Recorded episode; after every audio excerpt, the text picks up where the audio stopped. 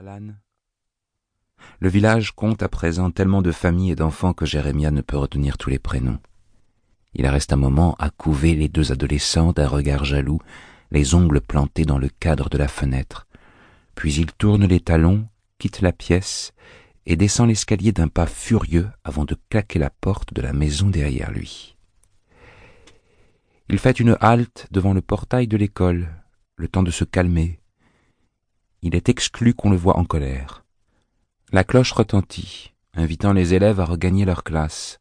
Jérémia prend une profonde inspiration. Il se concentre sur l'odeur du foin fraîchement coupé et sur celle du pain en train de cuire dans la cuisine communautaire toute proche. La plainte d'une scie et des coups de marteau résonnent à travers le village, provenant du chantier du futur temple, autant d'échos d'un honnête labeur, de la ferveur d'une communauté rassemblée dans la célébration du Créateur. Et c'est lui, son berger, lui qui lui montre la voie. Il n'a qu'à regarder autour de lui pour mesurer le chemin déjà parcouru. Une dizaine de maisons en construction témoignent de la vitalité et de la prospérité du village. Enfin, il pousse le portail. Il dépasse la classe des élèves du primaire où les enfants récitent l'alphabet et pénètre dans la suivante. Le professeur se lève d'un bond. Prophète Good, je ne savais pas que vous alliez venir. Jérémia sourit et la femme rougit, ravie de l'attention qu'il lui manifeste. Surtout, ne vous dérangez pas pour moi, sœur Jeannette. Je voulais juste dire bonjour à votre classe et m'assurer que tout se passait bien. Sœur Jeannette se tourne vers ses élèves. Le prophète Good nous fait l'honneur de nous rendre visite. Souhaitons-lui la bienvenue. Bienvenue, prophète Good, scandent les élèves à l'unisson. Vous êtes content de votre école? demande Jérémia. Oui, prophète Good, répondent les élèves avec un ensemble tellement parfait qu'on pourrait croire qu'ils ont répété. À son entrée, il a repéré Cathy Sheldon au troisième rang. Le garçon blond avec qui il l'a vu flirter est assis derrière elle. Jérémia se met à flâner à travers la salle, feignant de s'intéresser au texte et aux dessins punaisés au mur. En réalité, toute son attention est dirigée vers Cathy qui garde les yeux chastement baissés. Je vous en prie, poursuivez la leçon, dit-il à sœur Janet. Faites comme si je n'étais pas là. Hum, bien. Les enfants, veuillez ouvrir vos manuels de mathématiques à la page 203 et faire les exercices 10 à 16. Quand vous aurez terminé, nous passerons à la correction. Jérémia continue à aller et venir dans un silence à peine troublé par le bruissement des pages et le frottement des mines de crayons sur le papier.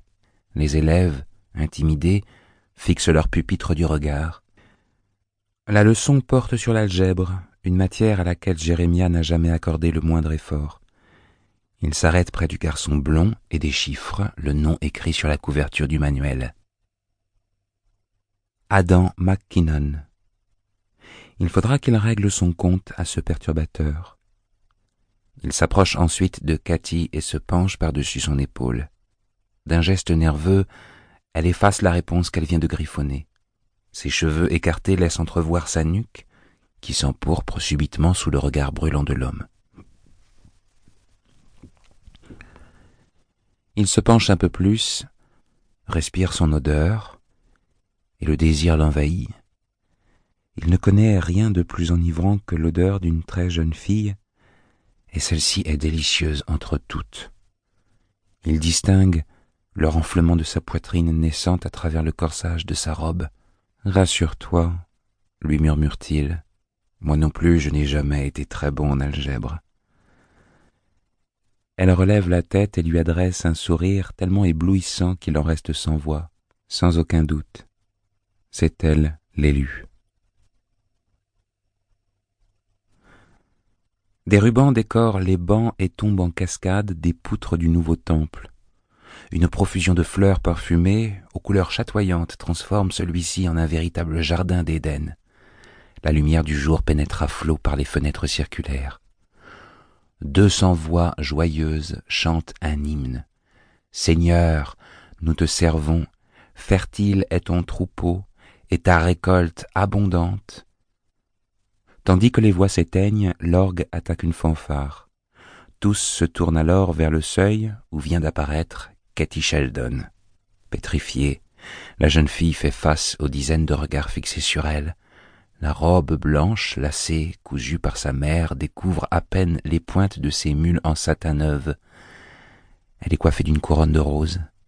La congrégation attend qu'elle s'avance, mais tout son être s'y refuse.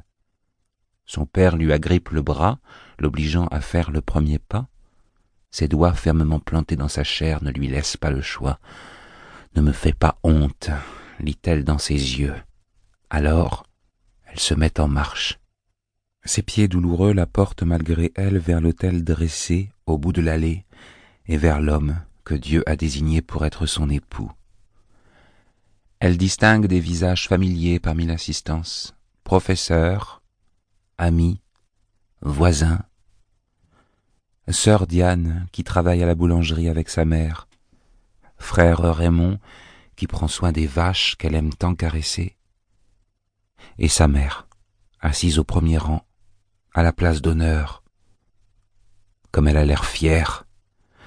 Elle-même coiffée d'une couronne de roses, elle se tient aussi droite qu'une reine, entourée des membres les plus importants de la communauté. Maman, murmure Cathy. Un nouveau cantique vient étouffer sa plainte. Son père ne la libère qu'au pied de l'autel et va rejoindre sa femme.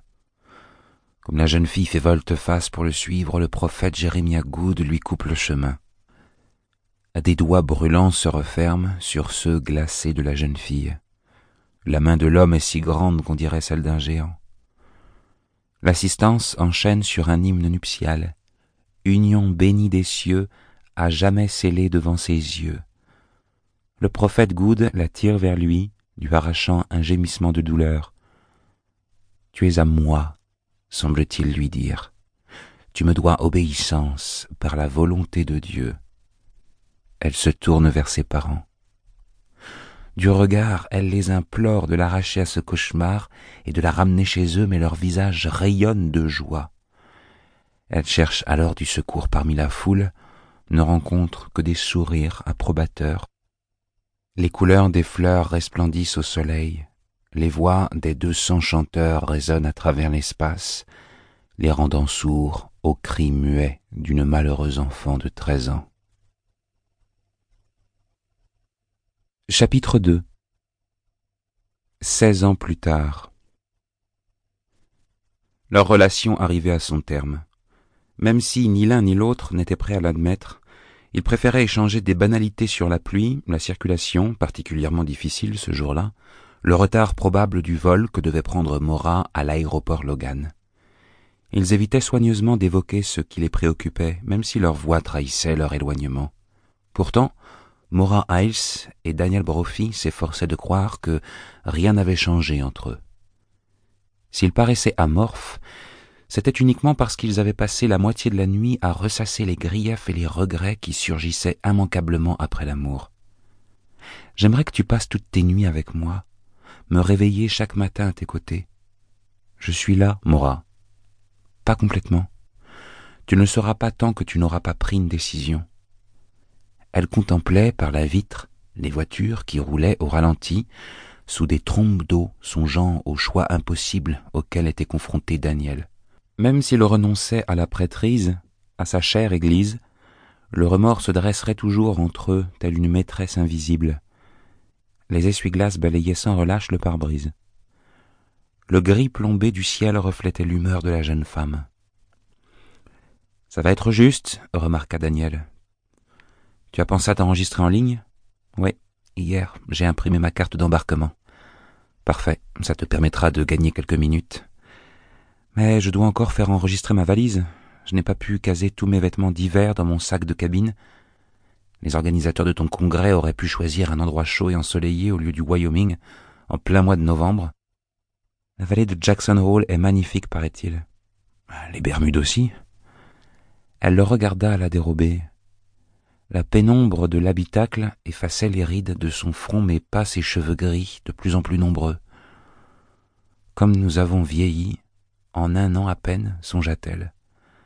La conséquence de leur amour.